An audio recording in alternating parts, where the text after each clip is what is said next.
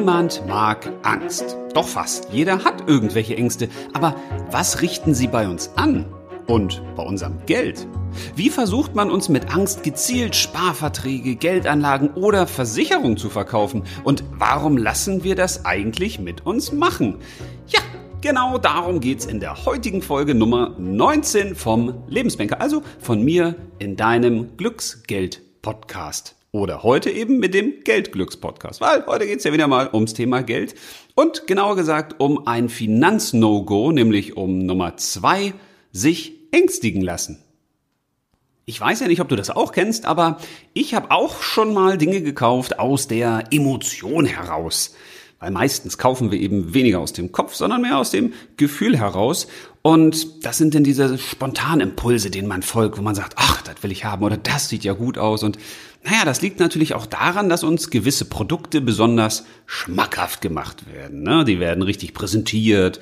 Da gibt es dann so schick arrangierte High-End-Bilder mit allen möglichen Filtern, mit schickem Licht und vielleicht gibt's da auch so eine kreative Verpackung, wo wir sagen, mm, das sieht aber gut aus. Also die Verpackung ist ja super nice. Oder vielleicht hat auch das Produkt an sich so ein auffälliges, tolles, modernes Design oder die Werbung hat so einen coolen Spruch oder es gibt tolle Werbespots und eine super Musik, die uns so mitreißt. Also all das hat natürlich auch Einfluss auf unser Kaufverhalten.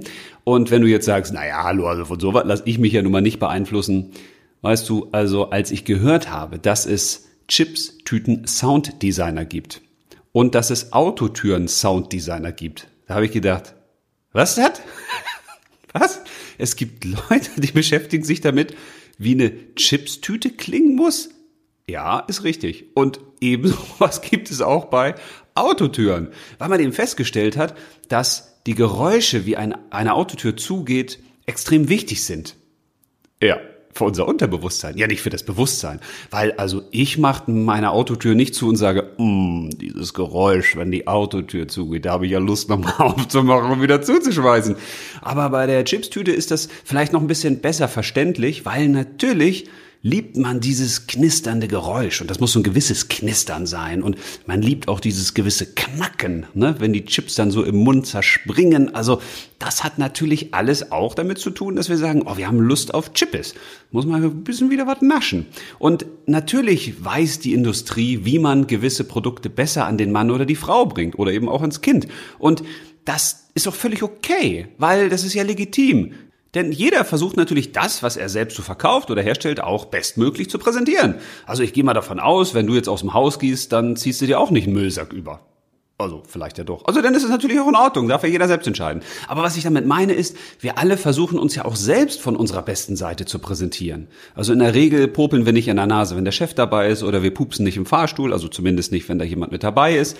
Und genau das macht natürlich auch die Industrie. Das heißt, die versucht ihre Produkte bestmöglich zu präsentieren. Ist überhaupt nicht verwerflich. Aber wir müssen das wissen, weil das ist entscheidend. Denn natürlich hat das alles Einfluss auf unsere Kaufentscheidung. Und in der Regel ist das auch gar nicht schlimm. Weil, mal ganz im Ernst, es gibt Produkte, ob man die jetzt kauft oder nicht, das ist jetzt ja nicht so lebensentscheidend. Das ist nicht so schlimm. Also im Zweifel hat man mal da irgendeinen Schrott gekauft, dann geht er kaputt oder man ärgert sich und vielleicht kann man das auch wieder zurückschicken oder jemand anderem verschenken. Also bei manchen Produkten ist das gar nicht so wild, wenn wir einfach mal eine Fehlentscheidung treffen, weil wir uns haben vom Wesentlichen ablenken lassen. Also der Frage, Brauchen wir dieses Produkt wirklich? Hilft uns das weiter? Ist es den Preis wert? Wie nutze ich das? Wie häufig nutze ich das? Aber warum erzähle ich das so ausführlich am Anfang? Weil natürlich auch die Finanzindustrie ihre Tipps und Tricks hat. Also Tipps sind es ja nicht, die gebe ich dir dann ja. Also es sind mehr die Tricks. Und die möchte ich so ein bisschen erklären und auch versuchen, dir ein Gefühl dafür zu geben, was wird eigentlich so mit dir gemacht? Was macht man mit deinem Unterbewusstsein? Weil diese Entscheidung, die sind teilweise eben nicht so angenehm, die du denn da triffst, die im Zweifel falsch für dich sind oder die du mit klarem Bewusstsein eben nicht getroffen hättest, weil wenn du jetzt mal an Sparverträge denkst oder an Geldanlagen oder Versicherung, das kostet in der Regel viel Geld, weil so eine Versicherung, die läuft ja dann mal ein paar Jahre. Also es gibt Versicherungen, die laufen auch gut und gerne 20, 30, 40 Jahre durch. Und wenn du dafür dann jeden Monat Geld bezahlst, dann kann so eine Entscheidung auch relativ schnell ins Geld gehen. Und von daher ist es wichtig, dass wir dein Bewusstsein ein bisschen stärken. Also wenn man dann versucht, auf dein Unterbewusstsein zu zielen mit tollen Werbebotschaften, oder auch mit gewissen angstmachenden Dingen oder Suggestionen oder eben auch einer Manipulation, die ja per se erstmal nicht schlecht ist, weil kommt ja eher von Hand und Ziehen. Also man versucht dich zu irgendwas zu bewegen. Das kann ja im Zweifel auch was Gutes sein. Aber wenn es die Finanzindustrie macht, könnte man ja zumindest mal fragen, meinen die das wirklich immer gut mit mir? Ne? Wobei man da auch differenzieren muss. Finanzindustrie klingt ja immer so nach so einem großen Komplex. Natürlich meine ich damit auch Banken und Sparkassen. Und auch da gibt es natürlich tolle Beraterinnen und Berater, die es wirklich gut mit dir meinen, aber die eben manchmal auch auf gewisse Manipulationen reingefallen sind. Und das ist eben ein, ja, großes Problem, weil man dir dann Dinge erzählt, die im Zweifel eben nicht gut für dich sind, die man aber als Beraterin oder Berater eben selbst glaubt. Und das hat damit zu tun, dass man sich in der Finanzindustrie vor allen Dingen mit zwei Faktoren beschäftigt, nämlich mit den beiden größten Manipulationsfaktoren. Aber das macht man eben nicht bewusst, sondern das läuft unter dem Teppich, das läuft unbewusst. Das ist bisschen so wie so ein unsichtbares Gift, was sich da so einschleicht und was sich immer mehr Menschen bemächtigt. Und tja, dieser erste Manipulationsfaktor, um den soll es heute gehen, das ist nämlich die Angst. Und vielleicht geht's dir jetzt so wie vielen, wenn man Angst hört, dann löst das erstens dieses Gefühl aus, oh, oh, was kommt da jetzt? Und zweitens manchmal auch dieses Gefühl der Flucht. Also ich hoffe, du bist noch da und bist jetzt nicht abgehauen, weil das ist ja eigentlich ein Effekt, den Angst auslösen sollte. Also wenn man mal davon ausgeht, dass die Angst wirklich etwas Gutes ist. Ich bin ja davon überzeugt, dass sie eben nichts Gutes ist und dass sie in unserem Leben nichts zu suchen hat. Warum, wieso, weshalb, das möchte ich dir jetzt erklären. Aber gehen wir nochmal zurück auf diesen Ursprung, dass man eben sagt, also die Angst hilft uns ja, uns vor Gefahren zu bewahren. Und dann kommt immer dieses Beispiel vom Säbelzahntiger. Und das finde ich immer so ein bisschen, oh, ich weiß nicht. Aber okay, vielleicht ist es am besten verständlich dadurch. Also wenn man sich jetzt mal wieder so ins Neandertal zurückbeamt und sich vorstellt, wir sind da so vor unserer Höhle und wir gehen jetzt gerade auf die Jagd oder wir suchen Bären. Ja, und dann steht da der Säbelzahntiger. Ja, es ist natürlich klar, wenn wir in dem Moment sagen würden, hey, Miezekatze, na, soll ich dich ein bisschen streicheln und kraulen, ein bisschen spielen, ein bisschen rumtollen? Ja, dann ist die Wahrscheinlichkeit groß, dass der Säbelzahntiger sagt, ja, aber anders als du dir das vorstellst. Und dann sind wir eben schnell verspeist. Und in dem Fall macht eine Angst natürlich Sinn, weil es eine reale Gefahr ist. Und vor dieser realen Gefahr sollte man natürlich auch äh, weglaufen. Zumindest sollte man versuchen, sie zu umgehen. Aber jetzt frag dich mal bitte, was für reale, und zwar echt große und auch tödliche Gefahren gibt es denn bitte schön in der heutigen Zeit, wo wir wirklich Angst vorhaben sollten, wo wir uns Angst vormachen müssen? Also stell dir mal vor, dass unsere Vorfahren oder wir als Urmenschen damals Angst gehabt hätten vor Sonnenstrahlen. Jetzt wirst du sagen, ja, also die töten einen ja nicht. Ja, im Zweifel töten die einen ja auch, wenn man permanent in der Sonne ist. Aber wer sagt einem denn, wovor man Angst haben sollte? Oder es hätte ja auch sein können, dass die da Angst vor Stein gehabt haben oder vor Pflanzen. Und das ist dann wieder ein merkwürdiger Gedanke, ne? Da würdest du sagen, ja, hallo, also wer hat denn Angst vor Steinen oder vor Pflanzen, bitteschön? Ja, wieder meine Frage, wer sagt einem denn, wovor man Angst haben sollte? Ja, eigentlich die Intuition, oder? Oder der gesunde Menschenverstand. Also irgendwas in einem, wo du auf einmal sagst, Moment, äh, das ist nicht gut für mich. Ja, und da bin ich sofort bei dir. Eigentlich haben wir ein tolles automatisches Schutzsystem, was uns vor den Gefahren da draußen warnt. Aber dieses Schutzsystem wurde umprogrammiert. Und zwar nicht von uns, sondern von anderen. Weil in der Regel ist es ja so, dass die Ängste, die du da hast, nicht deine eigenen sind. Und jetzt wirst du sagen, ja, Moment, aber die sind doch bei mir drin und ich fühle das doch. Und wenn da irgendwie eine Schlange kommt oder wenn eine unangenehme Situation ist, dann merke ich doch, dass ich Angst habe. Ja, aber bist du denn als Angstwesen geboren worden? Ich glaube das eben nicht. Ich glaube nicht, dass wir geboren wurden und wir hatten automatisch Angst. Ich glaube, dass wir als Kinder geboren wurden mit einer ganz natürlichen Lebensfreude, mit einem Entdeckergeist, mit einem ja, Geist des Ausprobierens. Also wenn ich an meine Kinder denke, was die damals alle so gemacht haben, als sie klein waren und rumgekrabbelt sind, die kannten natürlich keine Gefahren. Und bei manchen Gefahren, da schreiten dann die Eltern ein. Und bei manchen ist es auch wirklich gut, wenn man eben sagt, Mensch, von der Wickelkommode ist es ganz gut, wenn du da jetzt vielleicht mal nicht runterfällst. Aber bei anderen Gefahren, da kann man sich schon drüber streiten. Also ich weiß noch, wie ich ganz am Anfang beim ersten Kind überlegt habe, oh Mann hier, der Tisch, der hat ja richtig Ecken und die können ja wehtun. Also wenn er da irgendwann mal rankommt, Also dann habe ich mich mal damit beschäftigt und dann gibt es ja auch so eine Ecken schon, so aus Styropor oder sowas. Ja, die habe ich dann zum Glück nicht gekauft, aber so eine Gedanken habe ich auch gehabt. Du guckst ja immer, wie kannst du dein Kind absichern, aber dann habe ich gedacht, hm, ist es denn jetzt gut, wenn ich mein Kind oder wir unser Kind quasi in so eine Glasglocke packen? Und wenn wir das jetzt isolieren, weil natürlich muss ein Kind auch selbst Gefahren machen und es muss auch selbst ein Gefühl dafür kriegen, was ist eigentlich wie gefährlich. Es muss ja sein eigenes Frühwarnsystem entwickeln. Und wenn ich mein Frühwarnsystem über dieses Kind drüber stülpe, ja, dann kann das im Zweifel auch sein, dass das vielleicht nicht so gut ist für dieses Kind. Also unsere Kinder sind ja alle in den Waldkindergarten gegangen und da war es für die völlig normal, dass sie auf Bäume geklettert sind. Und es war auch völlig normal, dass die da manchmal runtergefallen sind. Und es hat nicht geschadet. Also keins unserer Kinder hat sich irgendwann was gebrochen. Natürlich kann das auch passieren, aber alleine dadurch, dass sie gesagt haben, ich kletter auf den Baum, ich traue mich was, ich gehe bis ganz oben in die Krone, wo man selbst manchmal unten steht und denkt, okay, ich gehe mal lieber einen Schritt ran, falls er runterfällt, kann ich mich noch dahin werfen und ihn oder sie retten. Aber das hat ihn gut getan, weil das hat das Selbstvertrauen gestärkt. Ey Mama, Papa, guck mal, was ich geschafft habe. Kinder können viel mehr, als wir denken und wir können eben auch viel mehr, als wir denken. Können wir aber nicht, wenn wir uns von unserer Angst einschränken lassen. Das ist nämlich ein großes Problem von der Angst. Die macht uns klein. Die macht uns bewegungsunfähig. Die führt dazu, dass wir manchmal sogar erstarren, dass wir sozusagen vom Zuschauer oder der Zuschauerin nicht mehr wegkommen. Wir sind dann eben keine Gestalter oder Gestalterin, sondern wir sind einfach, ja, Zuschauer, Zuschauerinnen unseres eigenen Lebens. Also völlig verrückt. Also wir sind nicht die Hauptdarsteller, sondern wir sind die, die uns dabei zugucken oder die eigentlich verpassen, dass das Leben um uns herum passiert. Weil mal ganz im Ernst, wenn jetzt bei mir hier vor dem Mikrofon ein Löwe auftauchen würde, dann würde ich auch sagen, okay, berechtigter Grund, jetzt mal Angst zu haben. Aber die meisten Ängste, die meisten Sorgen, die entstehen ja in unserem Kopf und äh, äh, falsch, die entstehen nicht in unserem Kopf, die lassen wir da reinkommen. Äh, wie die lassen wir da reinkommen? Ja, also wenn du einfach mal irgendwo liegst, ist es in der Regel nicht so, dass da schon ängstliche Gedanken drin sind, sondern dein Kopf fängt ja an zu überlegen, zu reflektieren, Nachrichten aufzunehmen, Dinge zu verarbeiten, die er gehört hat, oder er denkt selbst über Dinge nach oder weiter, wo er denkt, oh, das könnte eine Gefahr sein, weil das ist nun mal die Aufgabe unseres Kopfes. Der Kopf, der Verstand hat die Aufgabe, permanent zu denken. Und häufig, wenn wir den eben nicht konkret auf ein Denkziel stoßen, also sagen, darüber denkt man nach, und zwar lösungsorientiert, findet mal bitte eine Lösung für dieses Problem, ja, dann denkt er über alles Mögliche nach und manchmal auch über Sachen, die eben nicht besonders hilfreich sind, weil die meisten Sorgen und Ängste, die wir uns machen lassen, tja, die sind völlig irrelevant weil sie eben in der Realität gar nicht vorkommen oder weil sie für uns nicht vorkommen oder weil die Wahrscheinlichkeit einfach extrem niedrig ist, dass sie passieren.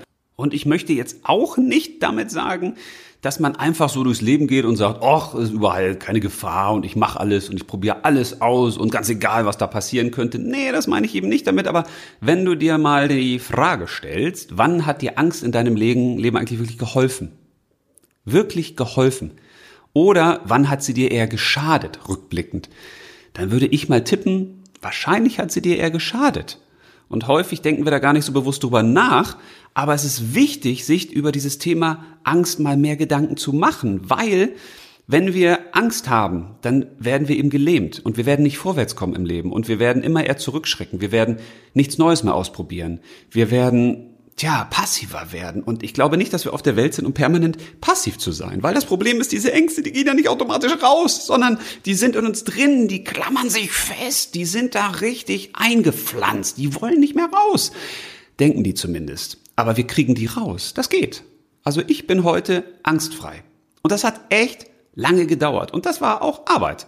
Das ging nicht von heute auf morgen. Und es ist auch heute immer noch so, dass mein Verstand mir versucht, irgendwelche Ängste wieder reinzuholen. Und dann muss ich wieder sagen, nee, brauche ich nicht. Alles gut. Jetzt heißt es aber nicht, dass ich hier so wie Hans Kuck in die Luft oder durch die Luft oder wie sagt man, einfach so durchs Leben renne, sondern ich habe einfach diese Idee von Angst, also das, was da positiv drin steckt, in ein anderes Wort gepackt. Und dieses Wort heißt für mich Respekt. Und Respekt bedeutet, dass es gewisse Dinge gibt, wo ich genauer hingucke, wo ich eben nicht einfach so blind reinlaufe und sage, das mache ich mal. Also zum Beispiel über den Rand eines Hochhauses spazieren.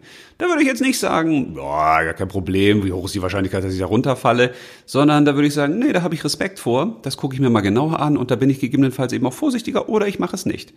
Weil in dem Moment, wo ich mich eben nicht mehr ängstige, werde ich auch nicht klein gemacht. Wenn ich sage, ich habe Respekt vor gewissen Dingen, dann habe ich sozusagen so ein automatisches Gefahrenquellen-Warnsystem. Guck da mal genauer hin. Aber das heißt noch nicht, dass die Angst sozusagen in mir drin ist, sondern der Respekt hilft mir dabei, dass ich mit klarem Verstand und mit klarem Kopf an die Dinge rangehe.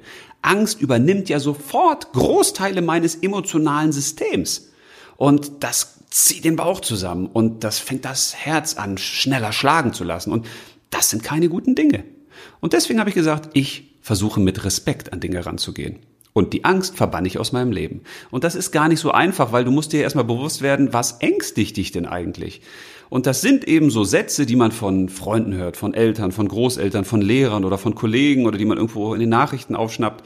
Vielleicht kennst du die auch. Das ist so, naja, mach dich bloß nicht selbstständig. Also es ist viel zu unsicher. Also such dir lieber einen sicheren Beamtenjob. Oder geh im Dunkeln besser nicht durch den Wald. Oder Mensch, fass das lieber nicht an, das ist gefährlich. Oder pass dabei lieber auf. Oder tu das nicht, das ist zu unsicher. Und ja, wer sagt das eigentlich? Das sagt natürlich jemand, der vielleicht eine Erfahrung gemacht hat, die auch berechtigt ist. Na, also wenn meine Eltern irgendwas erfahren haben, die haben etwas getan und das war nicht gut für sie, dann könnten sie mir aber sagen, also ich habe das getan und für mich war das nicht gut. Ja, und dann könnte ich ja entscheiden, ja, okay, äh, aber das ist ja dein Leben und das bist ja du und vielleicht ist das für mich was anderes. Ja, richtig, ist es auch, aber leider sagen das Eltern häufig nicht so. Und Eltern meinen es ja gut und Großeltern meinen es auch gut und viele Lehrer meinen es auch gut und andere, die uns sowas sagen, meinen es ja auch gut damit, weil sie wollen uns ja beschützen. Aber in dem Fall versuchen sie unseren Kreis des Lebens einfach nur kleiner zu machen. Weil ein Kind, was ohne Ängste aufwächst, das kann sich häufiger verletzen. Klar, muss es aber nicht.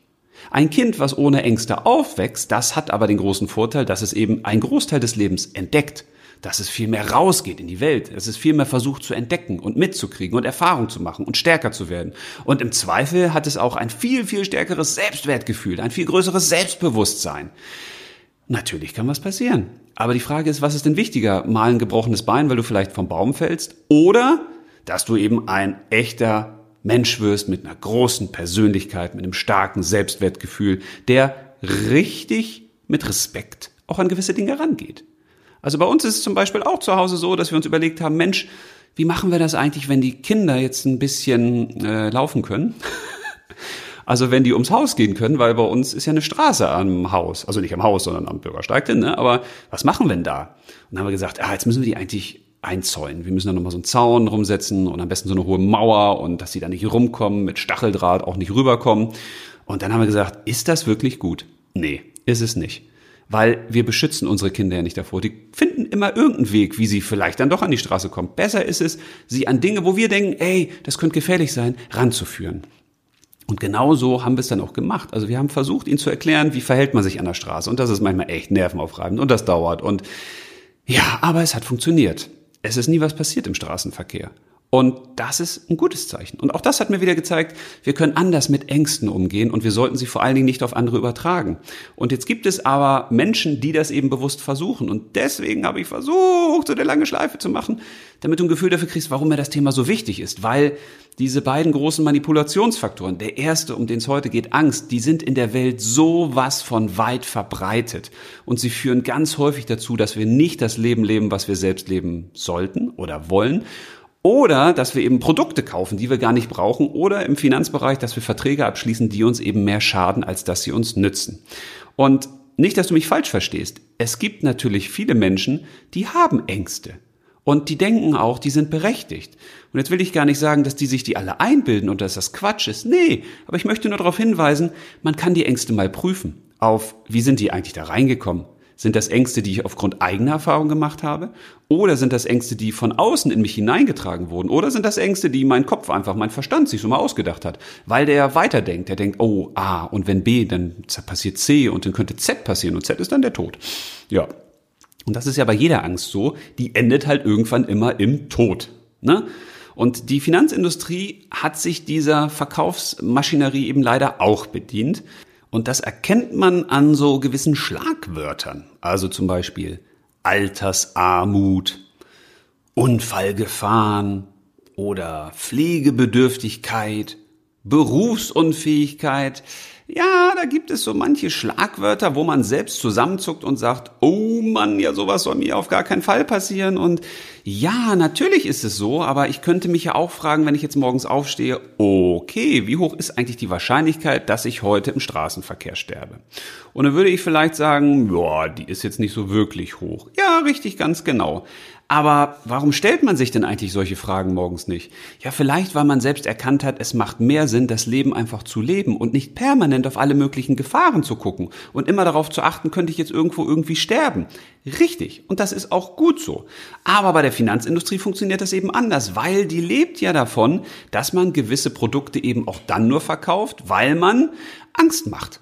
Weil du würdest ja gar keine Versicherung abschließen, wenn du keine Sorgen oder Ängste hättest. Das ist doch logisch. Eine Versicherung soll dich ja gegen das Eintreten einer Sorge oder einer Angst absichern. Oder würdest du eine Pflegeversicherung abschließen, wenn du gar nicht davon ausgehst, dass du später gepflegt werden musst? Oder wenn du eben keine Angst davor hättest? Ja, wahrscheinlich nicht. Und genau darum soll es jetzt gehen, denn ich möchte dir jetzt vier typische Angstmacher der Finanzindustrie vorstellen, auf die du nicht reinfallen solltest. Es sei denn, du hast wirklich Ängste, die aus dir herauskommen und die aus deiner Sicht auch wirklich berechtigt sind. Aber dann kannst du dich bei gewissen Dingen einfach auch mal fragen, was könnte ich denn tun, um diese Angst aus mir rauszukriegen, um mir ein besseres Gefühl zu geben? Weil auch das kann man eben machen. Gewisse Ängste, wie zum Beispiel vor einer Berufsunfähigkeit, kann ich ja auch aus mir rauskriegen, indem ich sage, ey, ich tue ganz viel dafür, dass ich möglichst lange berufsfähig bin und dass ich die großen Risiken, warum Menschen berufsunfähig werden zum Beispiel, eben meide. Angstmacher Nummer eins was ist eigentlich, wenn Sie einen Unfall haben und vielleicht sogar tödlich verunglücken? Also wovon sollen Ihre Frau und Ihre drei Kinder dann die Miete bezahlen? Ja, du weißt, worauf ich hinaus will. Also, mit Ängsten fängt man natürlich Versicherungskunden oder Kunden. Und das ist einfach, ja, nicht in Ordnung. Das ist nicht in Ordnung. Das muss ich einfach so sagen. Das kritisiere ich seit 20 Jahren an der Versicherungsindustrie. Ich habe ja gar nichts dagegen, dass man gewisse Versicherungen verkauft, weil sie für gewisse Menschen, die wirklich berechtigte Ängsten und Sorgen haben, wirklich auch Sinn machen können. Aber für die Masse der Menschen ist das ja nicht so, sondern es werden uns Ängste eingeredet. Manchmal habe ich in gewissen Beratungsgesprächen in Banken und Sparkassen das Gefühl, da kommen sorgenfreie Menschen rein, die freuen sich, denen geht's gut, die haben Lust aufs Leben und dann gehen die raus und dann kaufen die sich eigentlich gleich einen Schutzhelm oder irgendwas anderes, weil die kommen mit Ängsten raus und mit Sorgen und die sagen, oh Gott, ja, da habe ich ja noch gar nicht dran gedacht und ja wirklich, das kann ja passieren und wie gut, dass Sie mir das gesagt haben. Ähm, die große Frage ist, ist das berechtigt oder nicht? Und die Diskussion habe ich auch häufig mit Finanzberaterinnen und Finanzberatern geführt, weil die natürlich auch, und das glaube ich wirklich, in den allermeisten Fällen aus reinem und gutem Wissen und Gewissen von sich heraus sagen, ja, aber das kann doch wirklich passieren. Und ich will doch nicht, dass meinem Kunden dann finanziell was passiert. Ja, das mag ja alles sein. Aber gewisse Ängste sind eben gar nicht real existent. Oder sie sind so klein oder viel kleiner, als wir denken. Also nur mal die äh, Unfallstatistik musst du dir mal angucken. Also beispielsweise aus dem Jahr 2019, da sind im Straßenverkehr tödlich knapp 3000 Menschen verunglückt. Und natürlich ist das viel zu viel. Und natürlich wäre es toll, wenn das viel weniger werden, am besten ja gar keine. Aber wenn du jetzt mal überlegst, wir haben über 80 Millionen Menschen in Deutschland und davon sind knapp 3000 gestorben im Straßenverkehr. Wie hoch ist denn da die Wahrscheinlichkeit für dich, dass dir sowas passiert? Und wenn wir jetzt jeden Kunden oder jede Kundin auf das Thema Unfallversicherung ansprechen, ja, schießt man da nicht mit Spatzen auf Kanonen? Nee, mit Kanonen auf Spatzen? Obwohl mit Spatzen auf Kanonen schießen. Nee, das ist nicht gut für den Tierschutz. Aber du weißt, was ich meine. Also, es ist eine Frage der Relation. Und wenn du wirklich Angst davor hast, dann guck dir mal an, ja, wie viel sind denn jetzt davon gestorben? Oder wie viel sind denn jetzt daran erkrankt? Oder wie hoch ist denn äh, die Quote der Altersarmen? Das ist der nächste Punkt, auf den ich jetzt gleich kommen möchte. Also wenn du da ein besseres Gefühl für hast, wie hoch die Wahrscheinlichkeit wirklich ist, dass sowas passiert, ja, dann kannst du auch wirklich besser drüber nachdenken und reflektieren. Aber lass dir nicht einfach so eine Angst einjagen, weil natürlich ist es so, dass alles passieren kann. Aber es muss eben auch nicht alles passieren. Und die meisten Dinge, die da in unserem Kopf rumgeistern, die treten in der Wirklichkeit eben gar nicht ein. Angstmacher Nummer zwei. Was ist, wenn Sie berufsunfähig werden? Was wollen Sie dann mit Ihrem Haus machen? Wie wollen Sie das dann abbezahlen? Wovon wollen Sie denn dann leben?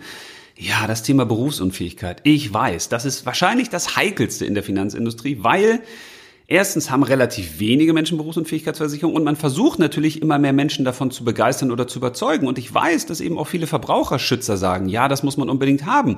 Und ich möchte da mal einen Gegenpol setzen, um selbst darüber nachzudenken und zu entscheiden, weil das ist wirklich etwas, was mich echt stört, dass andere mit Vehemenz immer sagen, das muss man unbedingt haben. Und das sehe ich eben anders.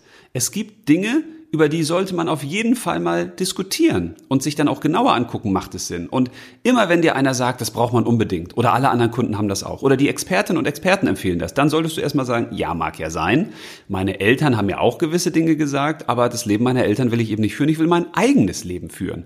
Darum muss es gehen. Und natürlich ist es auch so, dass viel mehr Menschen berufsunfähig werden, als zum Beispiel im Straßenverkehr sterben. Also das sind circa 200 bis 300.000 pro Jahr, die berufsunfähig werden. Also ist das ein Thema, über das man auf jeden Fall mal diskutieren und nachdenken kann. Und das ist das Wichtige. Selbst drüber nachdenken, sich selbst informieren und eine eigene Entscheidung treffen. Und dabei möchte ich dir jetzt helfen und ich möchte jetzt nicht die guten Gründe aufhören, warum man eine Berufsunfähigkeitsversicherung abschließen könnte, weil das macht die Finanzindustrie zu Genüge und andere eben auch. Ich möchte mal den Gegenpol setzen. Ich möchte sozusagen die Antithese heute bilden und äh, genauer gehe ich auf die Berufsunfähigkeitsversicherung in einem extra Podcast ein, weil das ist recht umfangreich das Thema, was man da alles auch an Negativem erzählen kann, beziehungsweise einfach nur zu den Produktmerkmalen, was so eine Berufsunfähigkeitsversicherung eben kann und was sie eben nicht kann. Aber ich möchte dir einfach zwei Fragen mal mit auf den Weg geben, mit denen du reflektieren kannst, muss ich davor jetzt eigentlich wirklich Angst haben vor der Berufsunfähigkeit? Oder hätte mich eine Berufsunfähigkeitsversicherung dann wirklich weitergebracht im Falle der Berufsunfähigkeit? Und die erste Frage ist, also diese 200 bis 300.000 Menschen, die jährlich berufsunfähig werden. Die erste Frage. Hätten diese Menschen überhaupt rechtzeitig entsprechende Berufsunfähigkeitsversicherung abschließen können? Damit sie eben im Falle der Berufsunfähigkeit Geld bekommen von der Versicherung. Warum ist die Frage so wichtig? Weil viele dieser Berufsunfähigen eben in Berufsgruppen gearbeitet haben, die entweder gar keine Berufsunfähigkeitsversicherung bekommen, weil das Risiko da zu hoch ist, musst du dir mal angucken, Feuerwehrleute oder Dachdecker, die werden entweder gar nicht versichert oder Standleute oder sowas logischerweise, weil das Risiko einer Berufsunfähigkeit äh, zu hoch ist und deswegen sagt die Versicherung, nö, das mache ich nicht. Oder wenn sie eine bekommen, dann sind die Beiträge so exorbitant hoch, dass sich das gar keiner leisten kann. Also wenn du 200, 300 Euro im Monat für eine Berufsunfähigkeitsversicherung zahlst und das machst du dann über 10, 20, 30 Jahre, ja, also viel Spaß. Ich weiß nicht, wer sich das leisten kann. Und die zweite Frage, die auch wichtig ist, zahlen die Berufsunfähigkeitsversicherungen denn auch, wenn man sie braucht, also wenn du berufsunfähig wirst? Und da werde ich dir in der extra Podcast-Folge relativ viel erzählen, was du vielleicht nicht weißt. Das ist immer, ja, ein bisschen heikel, das Thema weil ich habe immer das Gefühl, man verrät so Geheimnisse und versucht jetzt Menschen das bewusst auszureden, aber ich versuche ja, mir die Verträge einfach mal genau anzuschauen und genau in die Produktmerkmale zu gucken, was leisten die eigentlich und was leisten die nicht. Und häufig leisten die eben nicht das in jedem Fall und auch nicht garantiert, was in der Werbung so versprochen wird. Und ich finde, das ist aufklärungswürdig, weil das ist ja eben auch die zweite Säule von mir als Lebensbanker neben der Lebensinspiration, die Finanzaufklärung. Weil in diesen Berufsunfähigkeitsversicherungsverträgen, da ist eben sehr viel Kleingedrucktes drin, da ist viel ausgeschlossen, da geht es dann um Gesundheitsprüfung, welche Angaben wurden gemacht und, und, und. Aber dazu dann eben später mehr. Viel wichtiger ist ja für mich die Frage, wie erhöhst du eigentlich die Wahrscheinlichkeit, dass du möglichst lange berufsfähig bleibst? Weil darüber wird viel zu wenig gesprochen. Also wenn man zum Beispiel weiß, dass einer der Hauptgründe, warum Menschen berufsunfähig werden, das ist eben Probleme am Skelett und Muskelapparat. Und wenn ich an mich selbst denke, ich bin ja nur über 1,90 groß, natürlich habe ich dann eher den Bereich der unteren Lendenwirbelsäule des unteren Rückens, der gefährdet ist bei mir. Gerade wenn ich dann auch vielleicht viel sitze. Also kann das natürlich sein, dass ich da irgendwann Probleme habe und das ist ja im Körper so, da hängt alles miteinander zusammen. Und das kann dann dazu führen, dass ich irgendwann äh, vielleicht nicht mehr arbeiten kann oder eingeschränkt arbeiten kann oder dass ich diesem Beruf nicht mehr nachgehen kann. Also wäre doch die klassisch coole Frage, wie schaffe ich das, in meinem Beruf möglichst lange berufsfähig zu bleiben? Also welche Anforderungen hat eigentlich mein Beruf? Wie kann ich mich körperlich, geistig, seelisch darauf vorbereiten? Weil das Thema der geistigen Gesundheit ist da extrem wichtig. Also extrem viele Menschen werden berufsunfähig äh, auch wegen der Psyche, wegen psychischer Belastung. Auch da kann man sich natürlich vorbereiten. Oder man kann rechtzeitig gucken, dass man aus einem Beruf, der einen krank macht, rauskommt. Weil mal ganz im Ernst, ich weiß, was ja für Statistiken bemüht werden. Und das ist ja auch legitim, dass man versucht, eine Berufsunfähigkeitsversicherung an Mann und Frau zu bringen. Aber was interessiert mich irgendeine Statistik von rauchenden, Fastfood konsumierenden Fettleibigen aus Amerika, wenn ich eben selbst nicht Raucher bin und Sport treibe? Es kommt immer auf die Relation an Also wenn man versucht, dir Angst zu machen, dann block das erstmal ab und du kannst es ja prüfen und sagen, okay, das ist ein Thema für mich, das interessiert mich, dem möchte ich mal auf den Grund geben und dann musst du gucken, ist das wirklich berechtigt, sich hier Angst machen zu lassen oder eben nicht. Angstmacher Nummer drei. Wollen Sie etwa im Alter unter Altersarmut leiden? Oh Mann, also es gibt ein Wort in der Finanzindustrie, das wird wohl am häufigsten benutzt und das ist Rentenlücke. Das hast du wahrscheinlich schon ein paar Mal gehört. Und ja, das ist richtig. Je nachdem, wie alt du heute bist, du wirst mit einer Rente in Rente gehen, die eben nicht so groß ist, die vielleicht auch kleiner ist, als du heute denkst. Ja, ist alles richtig. Aber was ich immer spannend finde, sind diese Voraussagen. Also, wenn man jetzt versucht, dir als 20-Jährigem eine Rentenlücke zu errechnen, die du dann mit 65 hast, dann bedeutet das, dass du da einen Finanzberater oder eine Finanzberaterin hast und der oder die ist wirklich Hellseher oder Hellseherin. Finde ich Wahnsinn, finde ich echt spannend, weil wie kann man denn bitte schön 45 Jahre in die Zukunft gucken und dir dann sagen, was du dann wahrscheinlich für eine Rente kriegst? Also, wenn das einer macht, ein Finanzberater oder eine Finanzberaterin, dann bitte den doch auch mal dir die Lottozahlen vorauszusagen im Jahr 2000, also 45 Jahre dann äh, nach vorne. Oder, dass er dir einfach mal sagt, was kostet denn in 10 Jahren ein Liter Milch? Und da wird wahrscheinlich jeder sagen, ja, äh, was soll ich das denn wissen? Richtig, aber mit eurem Computerprogramm errechnet ihr Rentenlücken bis auf 40, 45 Jahre in die Zukunft. Hallo? Da müsste man doch als Kunde oder Kunde erstmal skeptisch werden. Also was bringt mir das? Ich weiß nicht, wie sich die Rente in Zukunft entwickelt. Ich weiß nicht, was bis dahin alles passiert, wer da politisch regiert, wie sich das Finanzsystem verändert, wie sich unser Rentensystem insgesamt verändert, was das Geld dann wert sein wird. Und ich weiß auch nicht, wie viel Geld ich dann zum Leben brauchen werde, was das Leben dann kostet, wie ich dann überhaupt leben möchte. All das sind Faktoren, die keine Sau einschätzen kann. Und auch kein Finanzberater und keine Finanzberaterin. Und wenn du wirklich etwas fürs Alter tun möchtest, und dafür sparen möchtest, ja, dann macht es viel mehr Sinn, dich zu fragen, okay, was verdiene ich denn heute? Was ist denn heute mein Lebensstandard? Und welche Kosten könnten in Zukunft vielleicht wegfallen? Und dann kannst du dir eher eine kleine eigene Rentenlücke errechnen. Dann hast du ein besseres Gefühl. Aber verlass dich nicht darauf, dass irgendein anderer sagt, das und das hast du im Alter an Rentenlücke. Das ist alles nur ein Tasten mit einem Stock im Nebel. Und natürlich, ich bin auch ein Freund der Vorsorge. Ich finde es toll, wenn man präventiv vorgeht. Und natürlich ist es toll, wenn man sich heute schon etwas überlegt, was kann ich denn auch für später tun? Wie kann ich etwas fürs Alter zurücklegen oder für die Zukunft zurücklegen? Dagegen spricht ja überhaupt nichts. Aber wisst ihr, was mich richtig, richtig ankotzt? Entschuldigung für den Ausdruck, aber es kotzt mich wirklich an. Wir haben in den 20 Jahren etliche studentische Hilfskräfte gehabt, Praktikanten, Auszubildende. Und ich weiß nicht, wie viele von denen mir immer wieder gesagt haben, ich habe dann gefragt, Mensch, und was bewegt dich zurzeit und was sind Themen, mit denen du dich gerade aktuell beschäftigst oder was macht dir vielleicht auch Angst oder was hast du für Sorgen? Also, dass ich ein Gefühl habe für die Menschen, wie die so ticken und was die bewegt. Und ich erinnere mich an mehrere, mehrere, die wirklich gesagt haben, ähm, ja, die Rente und das ist ja auch nicht sicher und ich muss ja gucken, dass ich quasi für die Rente was zurücklege. Ey, das sind teilweise 15, 16-Jährige gewesen und die machen sich jetzt schon Gedanken über ihre Rente. Nee, sorry Leute. Ey, da steige ich total aus, da werde ich auch richtig sauer. Weil ich einfach da sagen muss, also um deine Rente musst du dich mit 15, 16 jetzt bitte wirklich nicht kümmern. Und auch mit 20 nicht. Und eigentlich auch nicht mit 30. Das kannst du machen, wenn es für dich wirklich ein eigenes wichtiges Thema ist. Aber dann vergiss bitte nicht das Leben heute.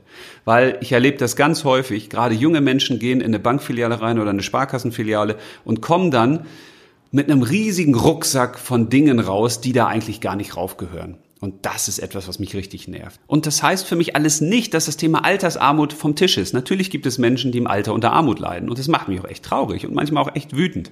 Aber es sind eben weniger, als wir denken. Und es gibt in Deutschland nun mal eine staatliche Grundsicherung. Und da kann man sagen, ja, die ist zu niedrig. Ja, klar, kann man über alles diskutieren. Auch mit Sicherheit zu Recht. Aber in manchen anderen Ländern gibt's die eben nicht. Das heißt, wir haben zumindest eine gewisse Grundsicherung. Und wenn man sich mal anguckt, wie viele müssen die eigentlich in Anspruch nehmen? Das sind nur circa drei Prozent der über 65-Jährigen. Also es sind knapp 500.000 Menschen. Das sind immer noch viel zu viele. Nicht, dass ich hier falsch verstanden werde. Natürlich. Aber es sind eben nicht so viele, wie man denkt. Und das liegt auch daran, dass 60 Prozent der Menschen, denen diese Grundsicherung eigentlich zusteht, diese gar nicht in Anspruch nehmen. Weil sie es entweder nicht wissen oder weil sie sich schämen. Und das bedeutet wiederum, dass viel zu viele Menschen unnötig in Armut leben, weil, das hat man eben errechnet, sie könnten im Durchschnitt monatlich 30 Prozent mehr Rente, mehr Sicherung bekommen sozusagen. Und das sind im Schnitt 220 Euro mehr pro Monat. Und damit will ich dir sagen, es liegt auch in unseren Händen. Natürlich müssen wir die staatlichen Angebote in Anspruch nehmen, wenn sie uns auch angeboten werden und wenn sie uns zustehen und wenn wir in dieser misslichen Situation sind. Aber wir können vorher natürlich auch etwas dafür tun, dass wir möglichst gar nicht in so eine Situation kommen, indem wir uns eben auch Werte schaffen, indem wir uns vielleicht eine eigene Immobilie versuchen heranzuzüchten, ne? dass wir die ansparen, dass wir die durch Lebenszeit in Geld eintauschen, dass wir dann vielleicht unsere Miete nicht mehr bezahlen müssen oder dass wir vielleicht, vielleicht auch einen geringeren Lebensstandard haben, mit weniger auch zufrieden sind und glücklich sein können oder dass wir eben auch gewisse Vermögenswerte ansparen. Ich glaube ja persönlich wirklich daran, wenn man eine gute Bildung hat, man hat eine gewisse Intelligenz, Intelligenz und man hat eine Aktivität, man ist bereit, auch was zu tun, dann wird man es im Leben immer irgendwie hinkriegen, auch ein gutes Leben zu führen und auch im Alter.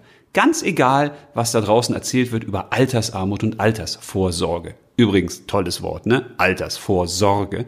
Wurde auch von der Finanzindustrie höchstwahrscheinlich erfunden, weil da steckt ja wieder die Sorge drin, schon im Wort.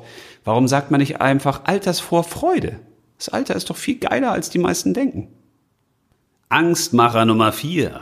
Wollen Sie, dass Ihr Geld immer weniger wert wird oder im Falle eines Crashs ganz weg ist? Ich weiß, diese Schreckgespenster der Inflation, der Hyperinflation oder auch des Crashs, die geistern ja wirklich durch die Medien, durch YouTube und durch alle möglichen Menschen, Köpfe und Hirne hindurch. Und ich weiß, auch damit kann man Bestseller schreiben. Und ich habe mich immer dagegen entschieden, weil ich immer gedacht habe, meine Güte, ich hasse das ja schon auf der Autobahn, wenn auf der Gegenseite ein Unfall passiert ist, dass es auf meiner Seite dann stockt. Weil warum? Ja, da fahren die Leute langsamer, weil sie gaffen. Weil das Leid und das Unglück, das zieht Menschen an. Wie viele Beispiele gibt's davon, wo Menschen irgendwo ein Problem haben, die klappen zusammen oder fallen auf der Straße hin und die meisten stehen da einfach nur dumm rum? Das nervt mich. Dieser ganze Fokus auf das Negative nervt mich sowieso, weil was bringt denn das? Also in die Richtung, in die ich gucke, ja, da ist ja auch meine Aufmerksamkeit. Und da gehen meine Gedanken hin und da gehen meine Gefühle hin und da geht mein Leben dann eben auch hin. Und wenn ich permanent nur auf die dunkle Seite des Lebens gucke oder die dunklen Mächte der Welt, ja, also wo werde ich denn den Großteil meines Lebens mit verbringen? Ja, äh, eben nicht mit dem Schönen, nicht mit dem Licht, nicht mit der Wärme, nicht mit der Liebe, nicht mit den guten Dingen. Das heißt nicht, dass man das ganze andere negieren muss. Ja, natürlich gibt's das. Aber wenn ich jetzt zur Sonne gehe, dann habe ich den Schatten im Rücken. Und natürlich ist er da. Und natürlich gibt's auch Schattenseiten. Aber die ziehe ich mit durchs Leben durch. Davon lasse ich mich nicht abhängen. Und davon lasse ich mich vor allen Dingen nicht irgendwo an eine Kette legen. Und genauso geht mir das auch bei dem ganzen Thema Crash. Ja, es kann ein Crash kommen. Ein großer, ein kleiner, ein Weltfinanzcrash, ein Systemcrash kann, muss aber nicht. Und ich weiß, es gibt diverse gute Gründe, die dafür sprechen. Aber es gibt auch einen, der dagegen spricht. Nämlich, dass Geld aus dem Nichts geschaffen werden kann. Man kann jede Lücke, jedes Loch auf der Welt mit immer neuem Geld zustopfen. Und das kann ja gut und gerne sein, dass das ewig so weitergeht. Kann, muss aber nicht. Ist mir auch klar. Aber wer weiß das denn bitteschön? Also das Finanzsystem, die Finanzwelt heute ist so komplex. Die ist wahrscheinlich sogar noch viel komplexer als unser Körper. Also das versteht doch kein Mensch mehr. Da kann kein Mensch irgendwas vorhersagen. Aber ich weiß, dass Bad News natürlich nicht nur in den Nachrichten immer präsent sind, weil sie besser verkauft werden, weil sie eben auch wieder auf unseren Angstmacher zielen. Weil wenn da etwas Negatives in den Medien ist, dann schlägt unser Angstzentrum an und wir sagen, ah, könnte mich das gefährden? Könnte das meine Gesundheit gefährden? Könnte das mein Geld gefährden? Und deswegen schauen wir dahin. Und deswegen kriegt das unsere Aufmerksamkeit. Und deswegen werden eben schlechte Nachrichten besser verkauft. Und Bücher mit negativen Prognosen, die werden auch besser verkauft. Weiß ich. Habe ich doch permanent erfahren. Was meint ihr, wie viele Finanzbücher ich schon an die Verlage bringen wollte mit guten Nachrichten, mit einer guten Seite. Und haben die Verlage immer gesagt, ja, die guten Sachen verkaufen sich nicht gut. Die schlechten verkaufen sich gut. Ja, genauso ist es. Aber wie viele dieser schlechten Prognosen sind denn eingetreten? Ja, nicht so wirklich viele, aber es verkauft sich halt besser, weil das eben unser Angstzentrum nährt. Und natürlich kann es sein, dass wir in eine stärkere Inflation kommen, also in eine stärkere Geldentwertung. Ist ja eigentlich auch logisch, müsste es zumindest sein, weil immer mehr Geld in die Märkte gepumpt wird und dadurch wird natürlich Geld auch weniger wert. Und natürlich kann es sein, dass dann Aktien, Gold, Immobilien, also Sachwerte eine bessere Geldanlage sind, weil das sind ja auch Sachwerte, reale Werte, also man hat da auch was fürs Geld. Man tauscht sein Geld in einen echten Wert. Das kann immer Sinn machen, ja klar. Aber wisst ihr, was ich euch mal sagen will? Diese permanente Angst, sein Geld zu verlieren, die kann dich total bekloppt machen im Hirn. Und zwar richtig irre. Also ich habe einen Freund, der sich jahrelang damit beschäftigt hat, dass er sein Geld immer wieder sichert. Wie Dagobert Duck oder wie so eine Geldhenne, die da auf ihren ganzen Finanzküken sitzt. Und immer wieder guckt man, oh Gott, und was kann weniger, muss ich das von links nach rechts bringen. Und wie viel Zeit man dann investiert. Überleg dir mal, wenn du jetzt 10.000 Euro zum Beispiel sichern willst und die transferierst du jetzt immer von einem Konto aufs nächste. Und du schaffst es vielleicht dadurch, 0,2 Prozent mehr Geld herauszuholen. Also 0,2 Prozent zu verdienen dadurch, ne? dadurch, dass du dein Geld von A nach B und von C nach D äh, transferierst. Ja, dann sind das äh, 20 Euro. 20 Euro. Das muss man sich mal auf der Zunge oder in der Ohrmuschel zergehen lassen. Das heißt, es gibt Menschen, die investieren wahnsinnig viel Lebenszeit damit ihr Geld im Wert erhalten bleibt oder dass es mehr wird. Und dann überleg dir mal, wie viele Stunden deiner Lebenszeit investierst du denn dafür? Also in diesem Beispiel für diese 20 Euro, also wie viele Stunden hast du denn dafür gearbeitet? Dass du dich umsiehst nach neuen Anlagemöglichkeiten, dir YouTube-Videos anguckst von Expertinnen und Experten, dass du irgendwas liest oder dich informierst oder dann guckst, wo kannst du das äh, hintransferieren, zu welcher Bank und dann musst du ein Konto öffnen oder musst du wieder Aktien kaufen und dann, also das ist wahnsinnig viel Lebenszeit. Und die Frage ist, was kommt am Ende dabei eigentlich rum? Lohnt sich das oder lohnt sich das nicht? Und führt das nicht auch wieder dazu, dass man einfach nur wieder kleiner wird, dass man verängstigt ist, dass man gar nicht mehr irgendwas mit seinem Leben und seinem Geld anstellen will? Weil, jetzt sage ich dir etwas, was du nicht gut finden wirst. Da wirst du wahrscheinlich sagen, boah, der ist ja nicht mehr ganz dicht. Aber es ist, wie es ist. Finde dich damit ab, dass dein Geld an Wert verlieren kann. Es gibt kein Grundrecht auf den Erhalt deines Geldes und auch nicht auf den Erhalt deines Geldwertes. Gibt es nicht. Wer hat das auch gesagt? Wer hat auch gesagt, dass du das ganze Geld, was du in deinem Leben verdienst, bis zu deinem Lebensende behältst oder dass es seinen Wert erhält? Also wer sagt denn das bitteschön? Natürlich kannst du das versuchen, aber jeder Versuch, der kann eben auch Wertverluste nach sich ziehen. Und auch diese ganzen Geldanlagen, die denn dein Geld im Wert oder überhaupt sichern sollen, ja, die kosten natürlich auch Geld. Einmal Provision oder Verwahrentgelte. Also das ist immer die große Frage, sichert man sein Geld wirklich? Und dieses permanente Warten auf den Crash, also das macht mich ja auch selbst irgendwann irre. Weil wie lange wollen wir denn darauf warten? Ich kann mich ja auch hinsetzen und darauf warten, dass die Welt untergeht. Ja, was bringt mir das denn? Also wenn es crasht, dann wird es crashen. Und wenn es einen riesigen Weltsystemcrash gibt, ja, dann wird alles runtergehen. Und du kannst davon ausgehen, dass du als Privatperson in der Regel nicht davon profitieren wirst, sondern das werden die Großen sein, wie es immer ist. Also die, die nah am Geld sitzen oder die, die das Geld eben auch selbst produzieren und drucken können. Also Angst hat noch nie dabei geholfen, irgendeine vernünftige Entscheidung zu treffen. Und wenn du dich zu irgendeiner Panik verführen lässt, dann triffst du eben kurzfristige Entscheidungen, die dir langfristig schmerzen können. Und wenn du clever handeln willst, dann brauchst du vor allem einen kühlen Kopf. Und das bedeutet, lass dir keine Angst machen. Und zum Schluss nochmal ganz schnell zwei Tipps, wie du Angstmachendes wirklich relativ schnell erkennen kannst. Es gibt nämlich erstens den Worst-Case-Trick. Das bedeutet immer, wenn dir Begriffe vor Augen fallen wie Unfall, Altersarmut, Pflege, Berufsunfähigkeit, Arbeitslosigkeit, Crash, dann solltest du erstmal die Finger davon lassen. Weil da kommt ein anderer und sagt, da kommt der große Crash. Warum hörst du wieder auf Expertinnen und Experten? Denke selber. Und zum Zweiten gibt's den Best-Case-Trick. Und der Best-Case-Trick da sind denn so Worte wie, äh, wir sind dein Schutzengel. Oder genieß deine Rente in finanzieller Freiheit oder leiste dir die bestmögliche Gesundheit. Und auch da kannst du einfach mal einen Haken dran machen und sagen, okay, ihr wollt mir irgendwas verkaufen. Ihr wollt mir eigentlich auch wieder über eine andere Art und Weise Angst machen. Weil selbst wenn 24 Stunden ein Versicherungsvertreter über dir rumfliegen würde, ah, das Schutzengelprinzip, frage ich mich ja immer, warum sind Versicherungen Schutzengel? Ein Schutzengel sollte dich ja eigentlich davor schützen, dass was passiert. Eine Versicherung schützt dich ja nicht davor, sondern die mildert nur die finanziellen Folgen ab. Aber anyway, also selbst wenn da so ein Versicherungsvertreter 24 Stunden um dich herumfliegen würde, der würde dir ja auch nicht jeden Schaden weg, wegnehmen können. Der kann ja auch nicht die ganze Zeit aufpassen. Also, lass dich nicht ängstigen. Weil es ist ja auch logisch, dass Leute, die in der Finanzindustrie arbeiten, die beschäftigen sich natürlich auch viel mehr mit solchen Dingen, mit Problemen, mit Schäden, die dann auftreten. Und wenn die jetzt mal ein paar Fälle hatten, wo einer berufsunfähig geworden ist oder unter Altersarmut leidet, ja klar, dann haben die natürlich einen anderen Fokus darauf. Also ein Virologe, der warnt ja auch mehr zu Vorsicht, zu Abstand, zu Hygienemaßnahmen, weil der beschäftigt sich eben mit diesen Dingern den ganzen Tag. Und ein Müllarbeiter, der würde wahrscheinlich sagen, oh ja, wieso, wo ist das Problem? Also es kommt immer auf deine eigene Erfahrung an und darauf, was für eigene Gedanken du dir machst. Und du solltest dir bitte eigene Gedanken machen. Denn das Entscheidende ist, lass dich nicht ängstigen. Denke selbst. So, das war's auch. Und ich möchte mich entschuldigen, dass diese Folge so lang geworden ist, aber dieses Thema triggert mich ja selbst, weil ich feststelle, wie viel in der Finanzindustrie damit bewegt wird oder in der Welt auch allgemein. Wir müssen einfach mal rauskommen aus der Angst und rein ins Leben. Und dabei wünsche ich dir jetzt ganz viel Spaß. Ich hoffe, du hast wieder eine Idee mitgenommen, einen Gedanken oder eine Frage.